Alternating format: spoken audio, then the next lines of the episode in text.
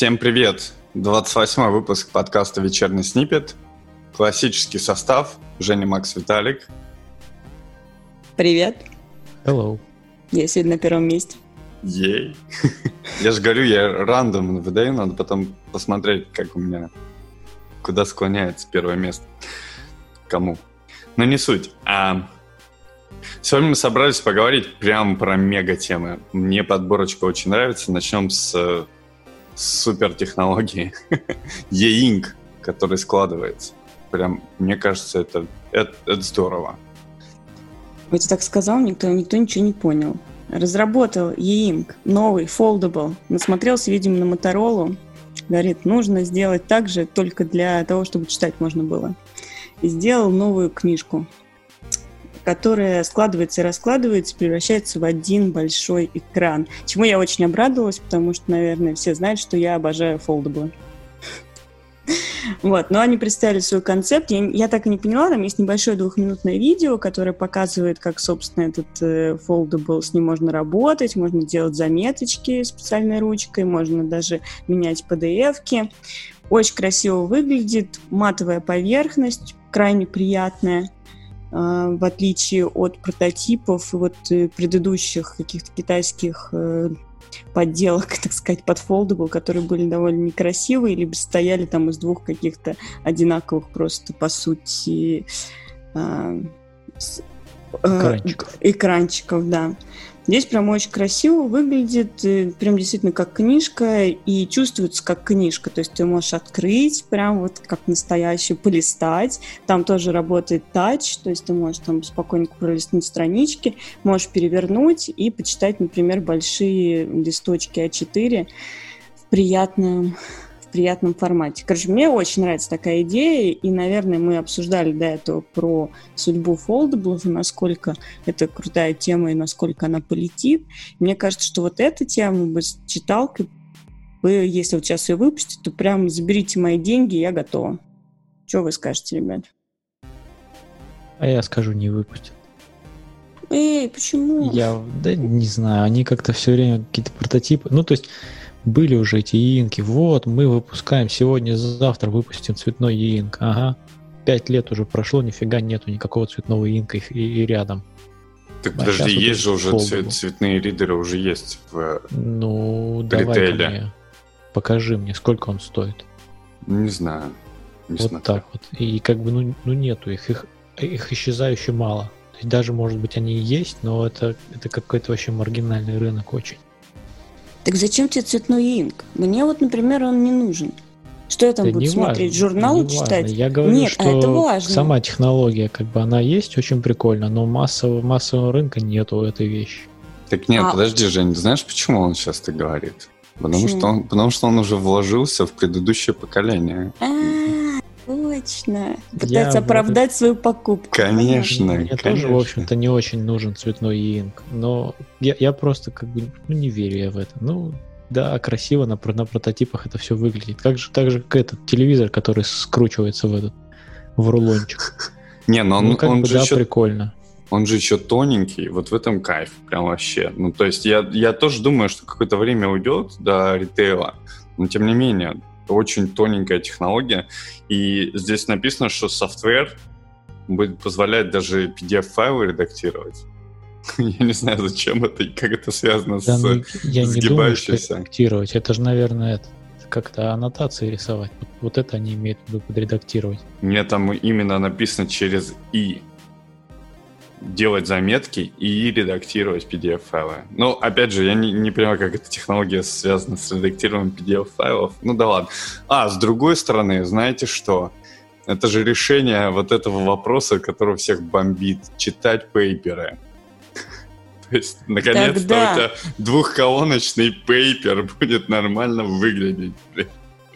Нет, я вообще считаю, что техническую литературу, я про это часто говорю, что не, практически невозможно читать на любом ридере, потому что а, либо ты берешь себе целую страничку маленьким очень шрифтом, читать ее невозможно, либо ее делят на две странички, а дальше ты начинаешь листать туда-обратно, потому что на картинке 3.1 показано, как это выглядит, какая-нибудь схема, ты не можешь ее пролистать обратно, точнее, ты можешь, но ты ее листаешь, пока ты листал, ты забыл, что тебе нужно было на ней посмотреть, и это целая проблема. Здесь ты можешь читать эти большие страницы, и при этом, ну, то есть, ну, это очень удобно. Мне кажется, это вообще, это вообще бы залетел, потому что то, что ты говоришь про цветные, да, я согласна. Технология клевая, но она особо никому не нужна. Тебе не нужна, мне не нужна, но кому еще? Может, мы, а, комиксов. Мы большие.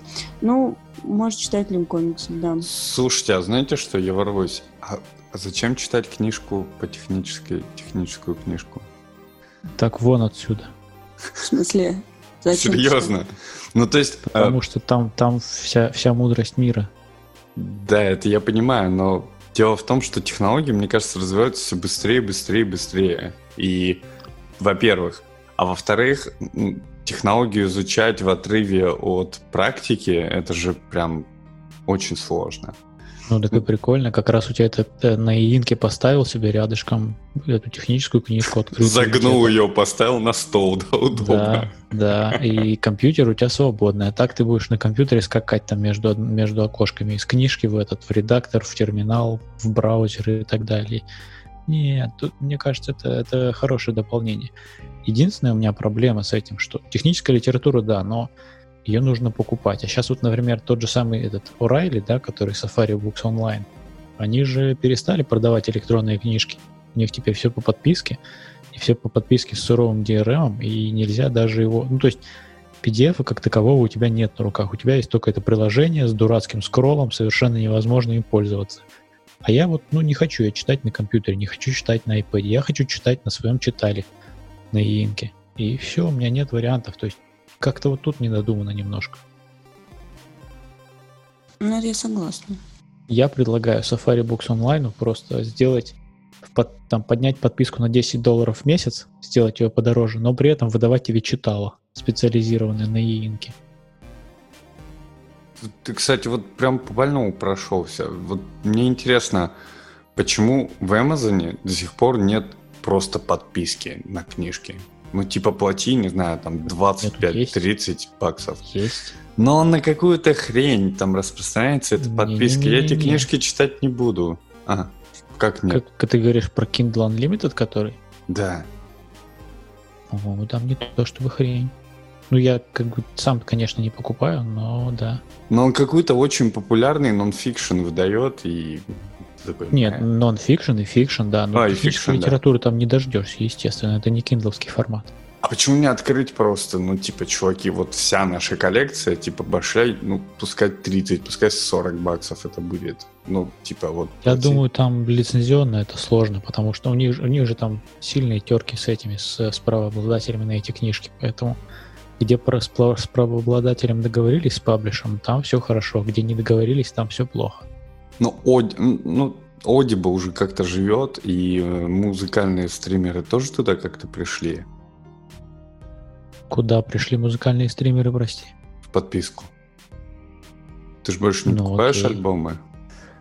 Ну да, так как бы ну, погоди, паблишеры, они еще в 19 веке живут. Они, и с ними хорошо еще, что они хоть электронные книги стали делать. То есть они еще не отбили этот печатный станок, я правильно понимаю? Конечно. Инвестиции конечно. еще не вернулись. Окей.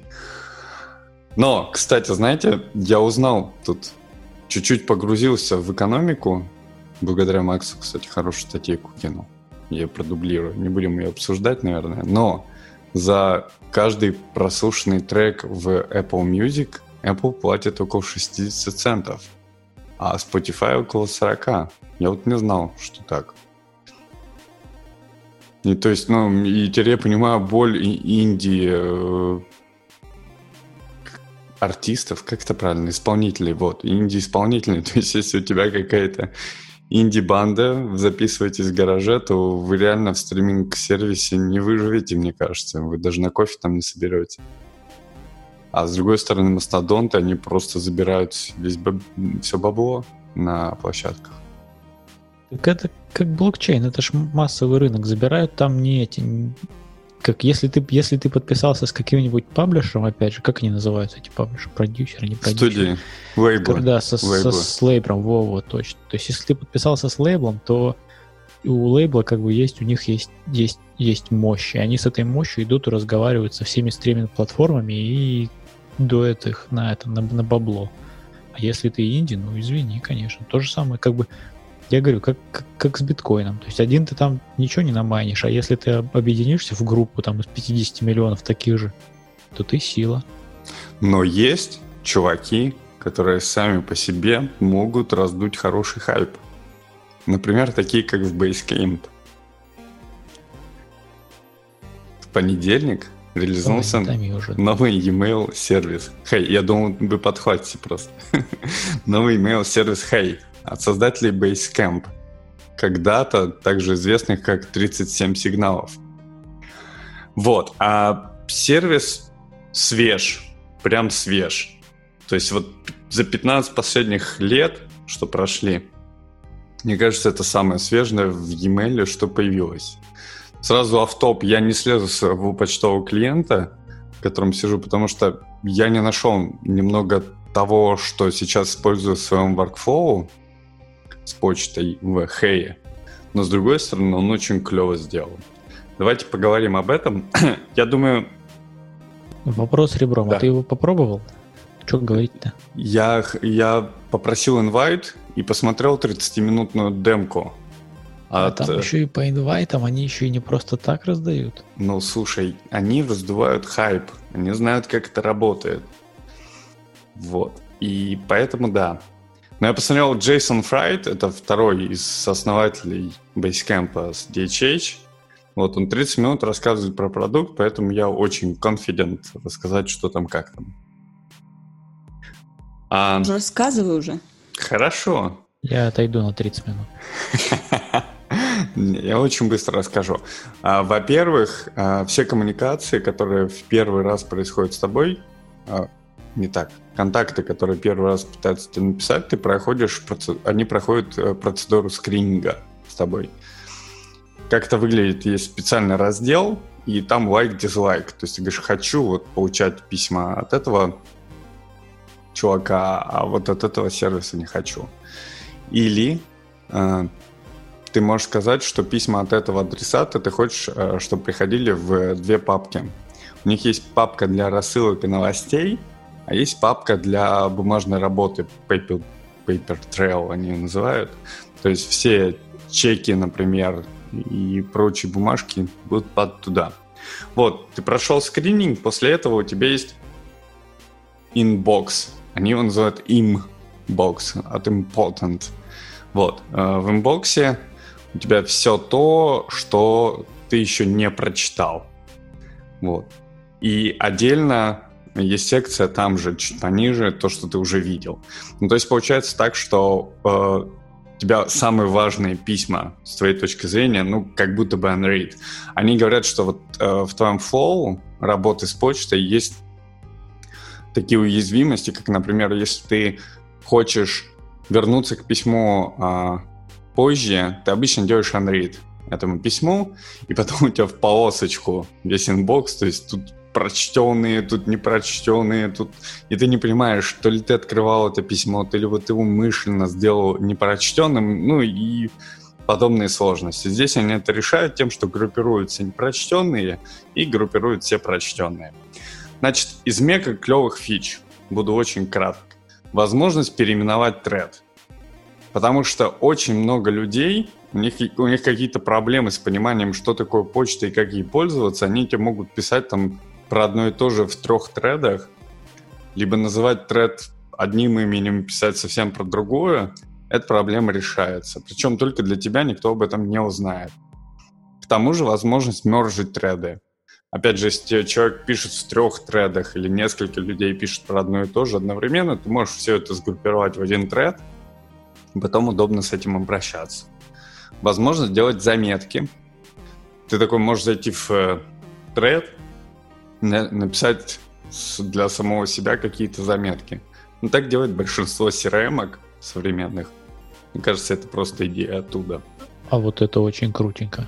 Да. Мне вот этого не хватает иногда. и помимо даже заметок есть еще клевая штука, это Sticky Note. То есть из Sticky Note ты будешь видеть даже в списке. То есть это какая-то однострочная заметка, которая будет ярко выделена вот в списке, прямо в инбоксе там. И ты будешь понимать, что там надо сделать именно. Что ты хотел сделать. Вот, это, это самые основные фичи. Ну, и еще там, что они сделали действительно революционное, они начали бороться с э, пикселем и явно объяснять, откуда он пришел. Ну, то есть есть уже почтовые клиенты, где ты ставишь галочку «Я не хочу получать, э, не хочу, чтобы меня трекали по пустому пикселю». Я расскажу сейчас, что это такое, если кто-то не знает. Вот. Но эти ребята пошли дальше. Они тебе показывают, от кого пришел этот пиксель, и говорят, что вот они не хотят, чтобы за тобой следили. Значит, что такое пустой пиксель? Тебе в тело письма встраивают якобы картинку, пустую однопиксельную. Вот. И когда ты открываешь письмо в своем почтовом клиенте, то человек, который тебе его послал, узнает очень много про тебя.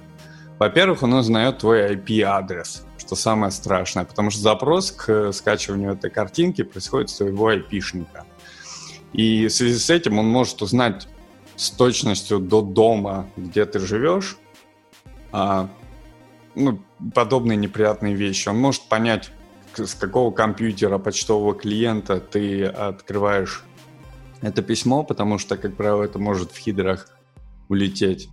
Ну, в общем, это слежка, и так сейчас работает весь digital маркетинг. Вот ребята объявили войну этому и говорят, что это очень плохо, типа, и вообще должно быть незаконным. Ну, потому что, по Обождите. сути, это... Да. Обождите, Google, не знаю, лет 7 назад уже, на Gmail, в частности, давно-давно начал уже, как бы, когда он видит картинку, он картинку собирает сам, кэширует на своей стороне и тебе отдает уже со, со своим URL.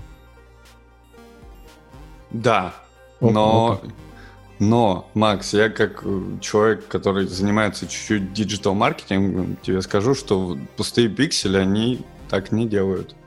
Я Ну, вижу, засранцы. как люди открывают в Gmail почту, где они находятся, и подобные штуки. Из каких клиентов они это открывают. Ну, потому что Google уже не будет пилить сук, на Они котором сидит. заинтересованное лицо, скорее всего, да. Да. То есть, скорее всего, свои пиксели они так не режут, наверняка. Так и чужие тоже. Ну вот, это сговор. Не, а про Google, Google пишет, что они же все равно, а, если у тебя есть вот эти вот трекинг пикселы, то люди, которых послали, все равно узнают, что ты прочитал e-mail и, скорее всего, тоже получат какую-то информацию. Единственное, что они не увидят, это твой IP. Ну, скорее увидят только гугловый IP, но как бы, а так все еще могут получить какую-то инфу. Ну, э, что мне очень понравилось, э, как они визуально подошли к этому клиенту. То есть они очень много работают с расположением элементов.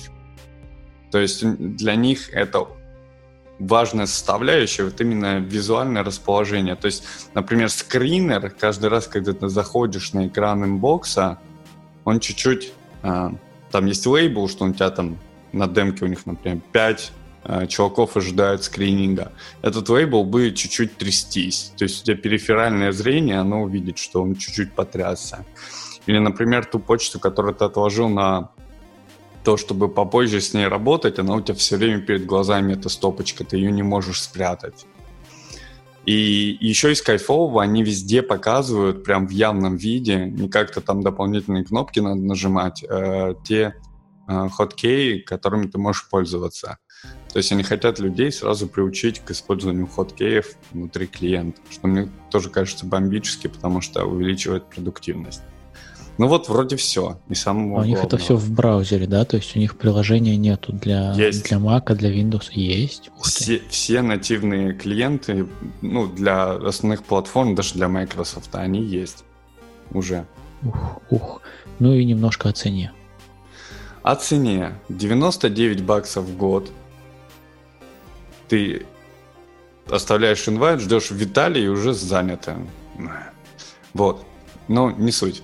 Если ты захочешь что-то, а, короче, по-моему, трех символов. Три символа будет стоить 399, два символа будет стоить 999 в год. А один? Или знаю. один уже все разобрали, раздали работникам компании? Один, по-моему, вообще никто никогда нигде не дает. Как, с доменами. Нельзя же купить однобуквенный домен. Ну, домен нельзя, e-mail можно. Да? Может. Ну что, я сейчас пойду и сделаю себе e-mail на своем домене. А, ты про это. М. Ну это да, это можно. Я принимаю ставки. Как долго? То есть сейчас, учитывая как бы все карантин, все сидение, сидение дома, как долго у Gmail займет э, реализовать самые полезные из этих фичей в Gmail?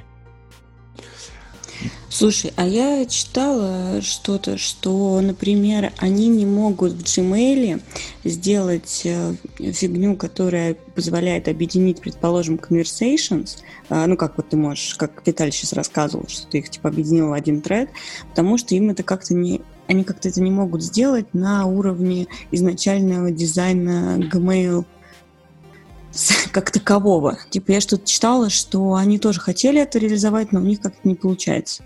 Вот типа Хэй, они говорят, что мы очень круто, потому что мы новые, и мы все это переписали, написали с нуля, и мы можем делать с email вообще все, что захотим. Типа все, что угодно, любой каприз. То есть они говорят, что это мы пока вот выпустили вот эти фичи, дальше, дальше больше. Вот, а Gmail что там говорил, что вот у них там просто все не получится.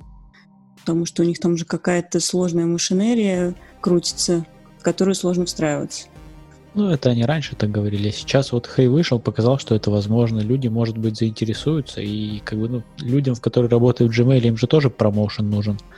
Чтобы получить промоушен, нужно выкатить фичу. Все, вперед, работать. Но мне кажется, что Gmail довольно-таки консервативный сервис. Вот за последние ну, да. 15 лет там было очень мало значительных изменений. Вот пришла пора либо на помойку, либо как бы в ногу со временем идти. Ну, смотри, у них же была тропинка инноваций в виде Inbox а.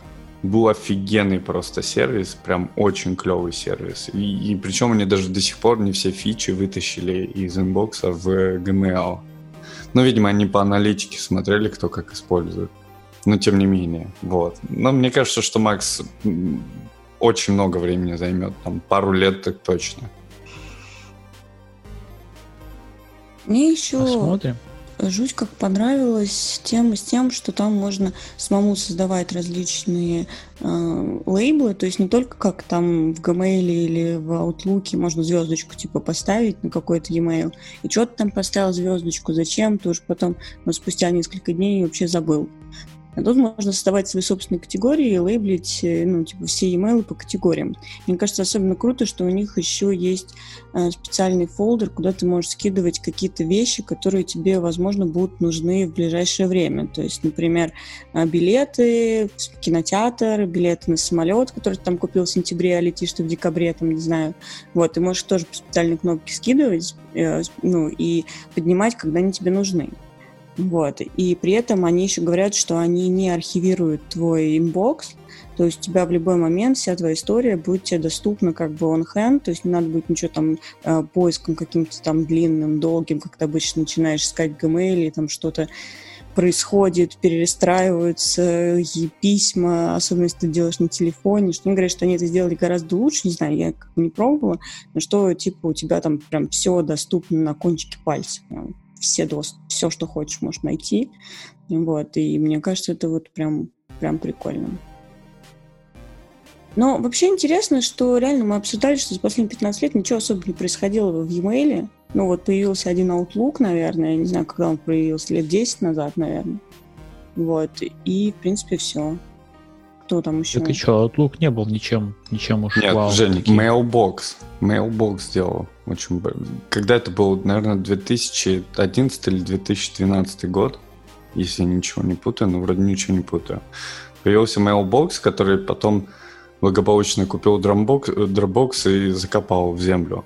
Но Mailbox, он прям вдохновил всю индустрию, и после этого а, появилось очень много независимых клиентов, и где-то в промежуток между 2015 и 2017 годом лучшие из них э, скупили корпорации. Но в частности, Microsoft там купил компанию, по-моему, называлась Sunrise. И весь мобильный Outlook, который сейчас э, отдает компания Microsoft через App Store, по сути, там, не знаю, 80% внешнего вида и код бейса — это именно Sunrise, который они купили. И я сейчас гоняю, например, э, бета-версию Outlook на Mac, и она использует вот ту технику, которую как раз-таки когда-то они купили с этой компанией Sunrise и в мобильных клиентах. То есть, наконец-то, в настольном Outlook парам-парам-пам фанфары появился снус. То есть ты можешь сказать, что типа это письмо должно исчезнуть из инбокса там до определенной даты.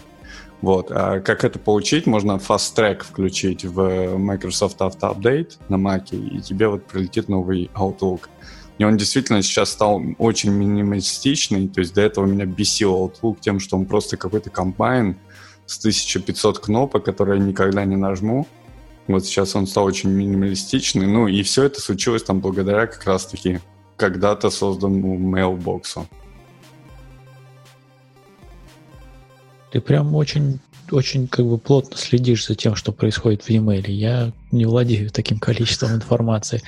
Мне, мне вот все из этого понравилось.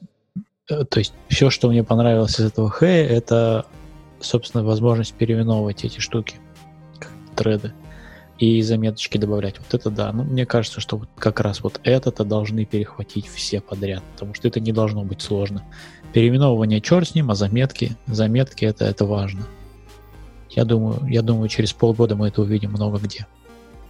А, да, потому что сейчас я что делаю? Я просто отвечаю в этом трейде самому себе, если мне нужна заметка. Вот я так вот Ну делаю.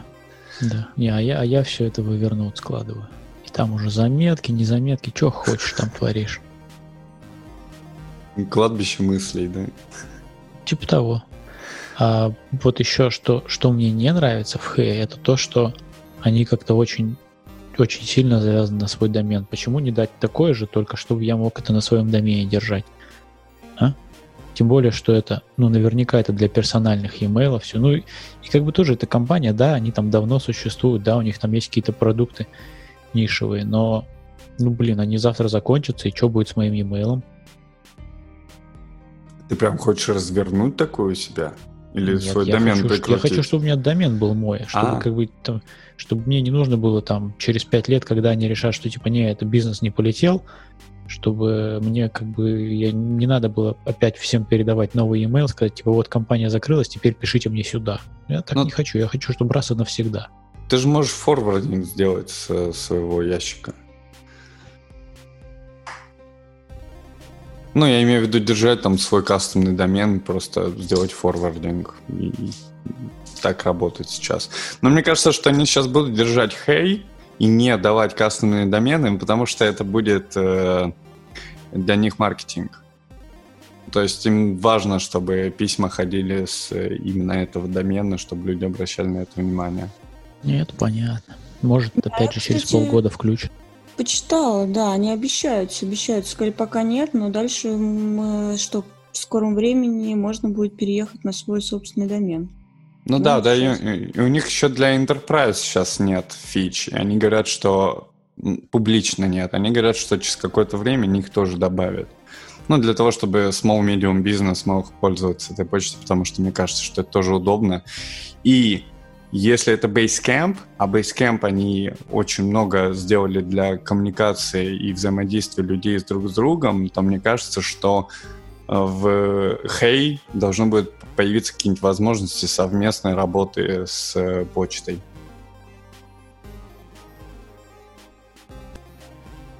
Ну, круто будет. Есть, есть, кстати, я вот не так давно пытался найти себе что-то такое очень интересное из мира почты. Есть пара вот у Fastmail, например, есть парочка сервисов, которые, которые позволяют э, ну, тоже такой шаренный inbox или базу знаний на основе e-mail. То есть такие решения есть. И да, наверное, в бизнесе это может быть очень интересно, потому что вот этот Hey, как он выглядит сейчас, это исключительно для персональных э, для персональных коммуникаций, для личного e-mail. Он не выглядит как что-то, что может пригодиться на работе. Точно. Нет ничего про задачи и планирования и совместной работы. Вот как база знаний, ты говоришь, все верно. Поэтому мне кажется, они выгорят. Но тот же Spike, которые на этой или на прошлой неделе взяли 8 миллионов на последующий раунд. То есть а, они же действительно дают вот такую возможность, типа шареный inbox. То есть такая типа CRM внутри почты, где вы совместно работаете над тем, чтобы отвечать. Ладно, С- хватит к- жевать да. хей, пойдем. К слову, о совместной работе я выхватил очень клевую мысль а, в Твиттере, мне прям очень понравилось. Озвучиваю здесь. Этот чувак написал, что говорит, «Э, прикиньте любой Google Doc, над которым вы совместно работаете с другими людьми. Потенциально это может быть приложением. Ну, то есть потенциально это идея для стартапа.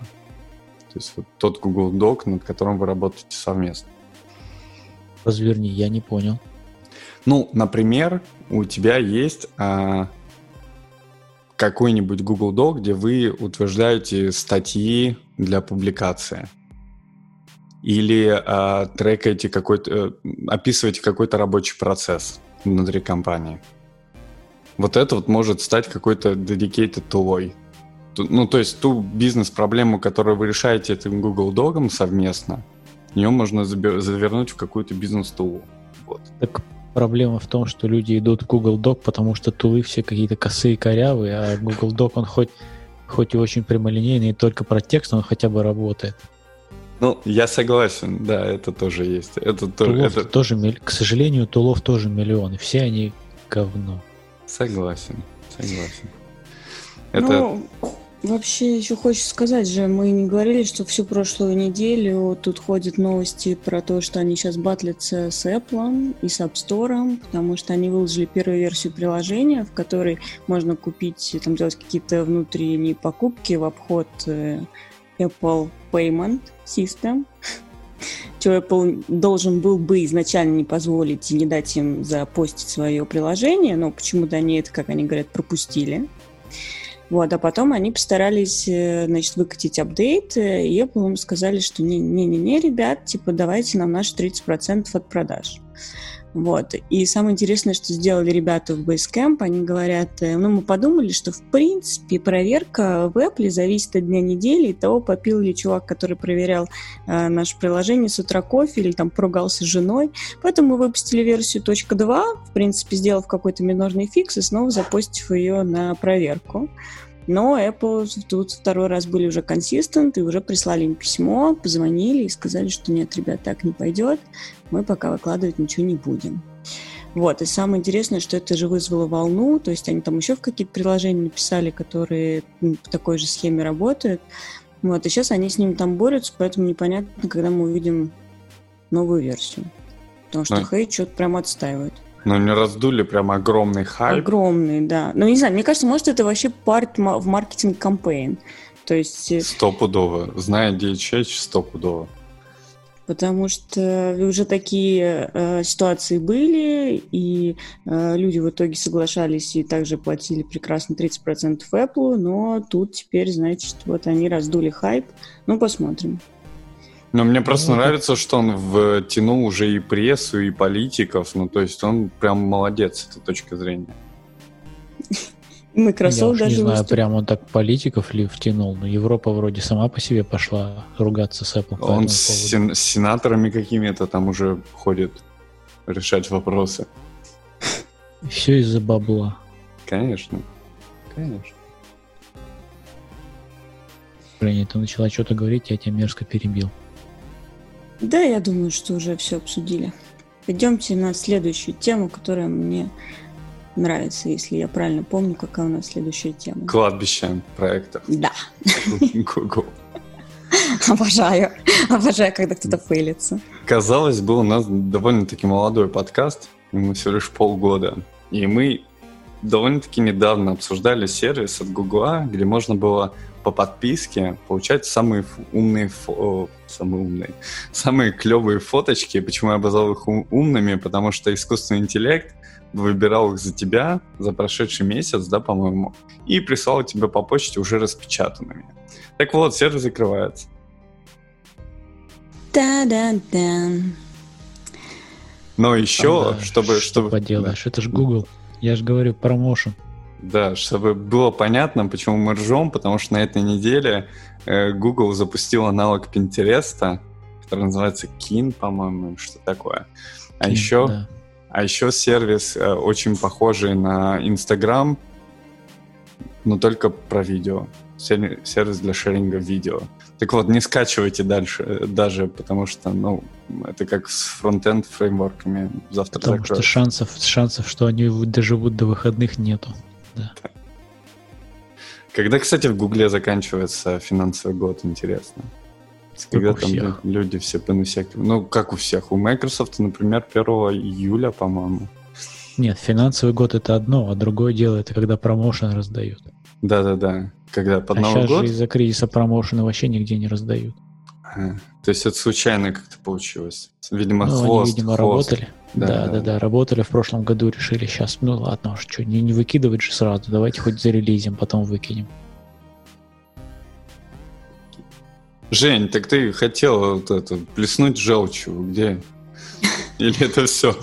А, ну, я хотела просто сказать, что они очень мило отправили всем своим а, пользователям e-mail о том, что они прекращают свою работу. Вот, и выделили три причины, почему. И как раз вот одна из причин была то, что они, как оказалось, не умеют выбирать наиболее интересные 10 фоток. У них не получилось. То есть люди жаловались, что они присылают им какие-то размытые фото собаки, которые даже не смотрят в камеру, или какие-то они выбирают там в основном landscape, они им прислали скриншот э, того, что ты сделал там в Инстаграме, предположим. И, короче, не получилось. То есть у них Artificial Intelligence не справился с выбором 10 наиболее интересных фотографий. Поэтому обладатели правильных профессий, а не вот IT это все. Если вы нас слушаете, не пугайтесь всяким вот этим чувакам, которые пишут, что придет AI, и решит вас с работы. Не решит. Еще очень долго не решит. Потому что, насколько я помню, Microsoft за последний месяц тоже э, выделились. Они сказали, что все новости теперь на Бинге будут выбираться искусственным интеллектом, а не журналистами. И после этого у них случился некоторый отток аудитории и очень много жалоб на то, что новости по качеству стали сильно хуже. Но больше всего мне нравится, что они уволили то есть они такие, как бы, все, мы начинаем с чистого листа, всех уволили, и такие сразу, теперь мы выбираем с помощью AI. Не проверили, ни разу ни, ничего не посмотрели. Это все, всех будем выбирать. И в итоге, ну, мне тоже не полетело. Да, так что не, не переживайте. Ну, и дорого было, дорого. 8 баксов они просили за это. За месяц. Это, как бы, я считаю, для распечатки 10 фотографий. Перебор. Да, перебор. Потому что в среднем вот тут, э, если почитать, 20 центов просит в среднем э, сервис, ну, то есть, ну, 2 бакса, там, ну, 3. Ну, ну слушайте, ну, это гранде капучино. О чем вы вообще? Слушай, Мне кажется, ну... я не знаю, сколько у них было пользователей, но можно было и без AI обойтись, наверное, посадить 50 человек, которые бы выбирали хорошие фоточки. Единственное, что это как бы с точки зрения privacy уже так себе решение было. Разработчиков, разработчиков сказать, что с ну, целью да. диагностики они могут получать доступ к вашим личным данным, вот это все. И Вернот так сделал, да. Но, кстати, было, вот... Было больно. Кстати, мне интересно, действительно же человечество сейчас делает огромное количество фоток, просто какое-то огромнейшее. У них у всех есть встроенный GPS location.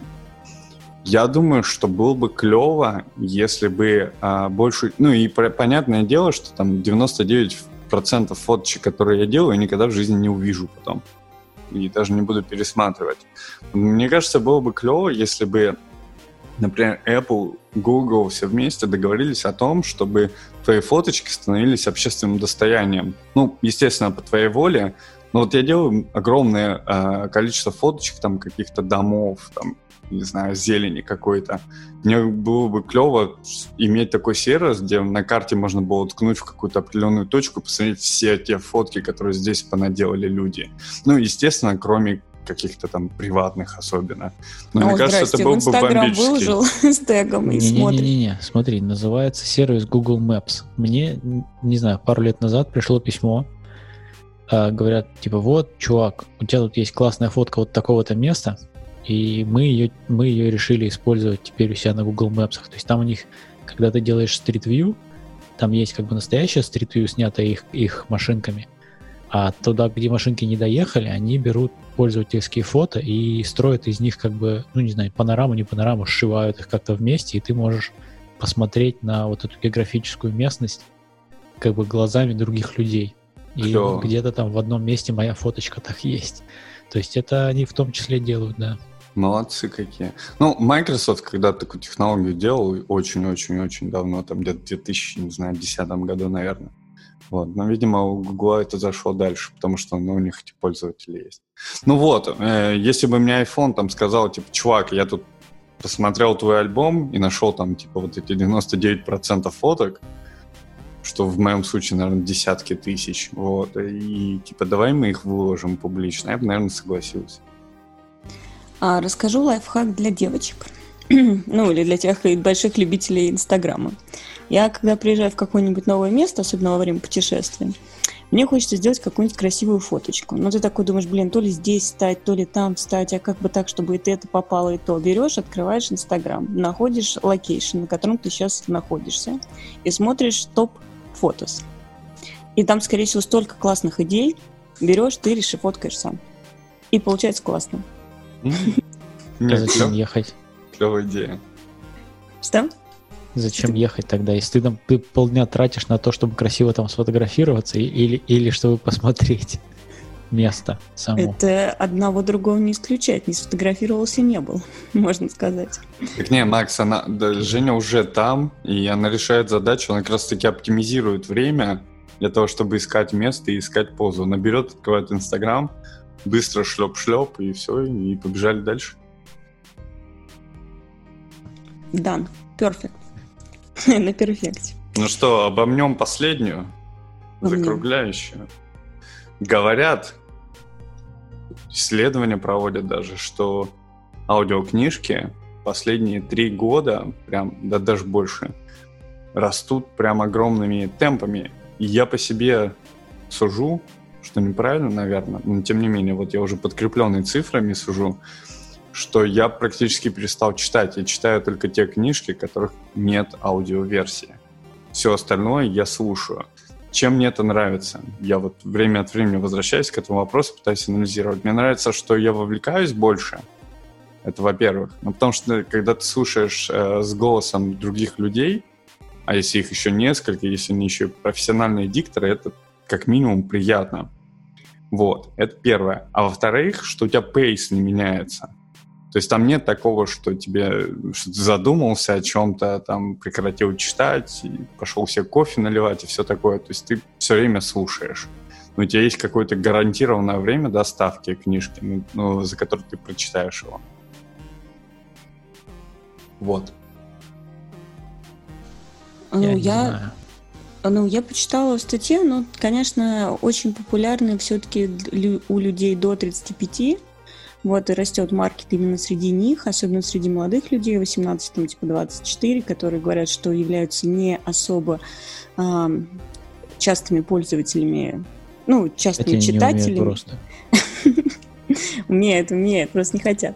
Вот, а сейчас как бы на аудиокнижку все переходят, но мне кажется, что это тоже обусловлено тем, что а, у тебя есть вот это вот время комьюта, время, когда ты вышел на пробежку, когда тебе есть реально 15 минут, и тебе невозможно читать книжку, держа в руках, а почитать что-то, послушать вполне себе реально, и это мне кажется, очень сильно влияет. Ну и потом то, что у нас с собой постоянно есть теперь а, как бы девайс, на котором ты можешь это послушать. Потому что это не как раньше CD-плеером, там взял, CD купил, понес, все это было сложно, пока выбрал. А тут выбирай, кликай, слушай, что хочешь. Очень классно. Но там же в исследовании Две еще, проблемы да. есть с этим. Не читал исследования. Две проблемы с, аудио, с аудиокнижками. Во-первых, комьюта больше нету. И я, я как бы такой оптимист, я накупился аудиокнижек на Audible, вот там одна из них 55 часов, и я ее слушал. Первые 10 часов прослушал, потом, потом настало вот это вот то, что настало. И что вы думаете? С тех пор я эту книжку так и не слушал, потому что комьюта нет. Э, Когда я бегаю, я аудиокнижки не могу слушать, я слушаю подкасты. И, а, а вот так просто лечь на диване и слушать книжку, да кто ж мне позволит? Макс, подожди, 55 часов? Ну а что я сделаю? Ну, вот там Капитал такой автор, он- Карла он, он Маркса. любит, он любит писать. У него там первая книжка там 42 часа, вторая там 45, третья 48, четвертая 55, следующая я боюсь вообще узнать сколько. Ну, это как 10 средних книжек примерно. А, но исследования с тобой не соглашаются, потому что они говорят, что а, в среднем люди стали находить больше времени в день для того, чтобы прослушивать книжки. И в э, Потому что мони- это исследование, как ты сказал, за последние несколько лет. Да, А как бы проблемы начались последние несколько месяцев. согласен. Ну А, да, согласно исследованиям, самое большое число книг слушается в машине. Да, и мне нравится, что монетарно аудиокнижки уже обогнали печатные. Вот это, мне кажется, прям вообще big deal. Ну, то есть это значит, что туда будут вливать еще больше денег, и это станет еще более удобным. И дорогущие, как черти что. Да нет же, ну столько же, сколько Да. печатные стоят. Да ну нет. Дорогие. А, средняя цена книжки, которую покупаю на Audible, около 15 баксов, по ощущениям. Я не делал замеров. У тебя подписка нет? Да. Потому что по подписке она будет стоить ровно 15 долларов, потому что столько стоит один токен в месяц. Да, но не, я смотрю на цену, потому что мне интересно трекать, сколько они стоят. Ну, естественно, ты не будешь брать книжку, которая стоит 10 долларов, потому что ты заплатил за токен 15. Нет, и так, не- так не работает, Макс. Я Как беру те, Только- которые Только интересны. так и работает. Нет, а я беру... А я... Не-не-не, погоди. А я беру только те книги, которые стоят дороже, чем 15 долларов. Потому что зачем я буду тратить свой токен? Я, я их могу тогда и купить за 9 долларов, если она стоит 9.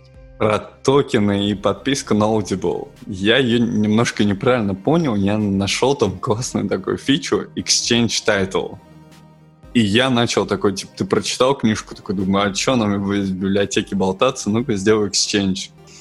И на этой неделе мне приложка такая сказала, а ты знаешь, ты выбрал свой lifetime на Exchange книжек. Типа, позвони Ого. нам и поговорим. Да. Погоди, типа, а так можно было? То есть ты Да. прослушал книгу, потом пошел, сказал, не, что-то книга фигня, буду это вот, хочу вот эту. Да, да, да, да, да. И погоди, и сколько там этот lifetime?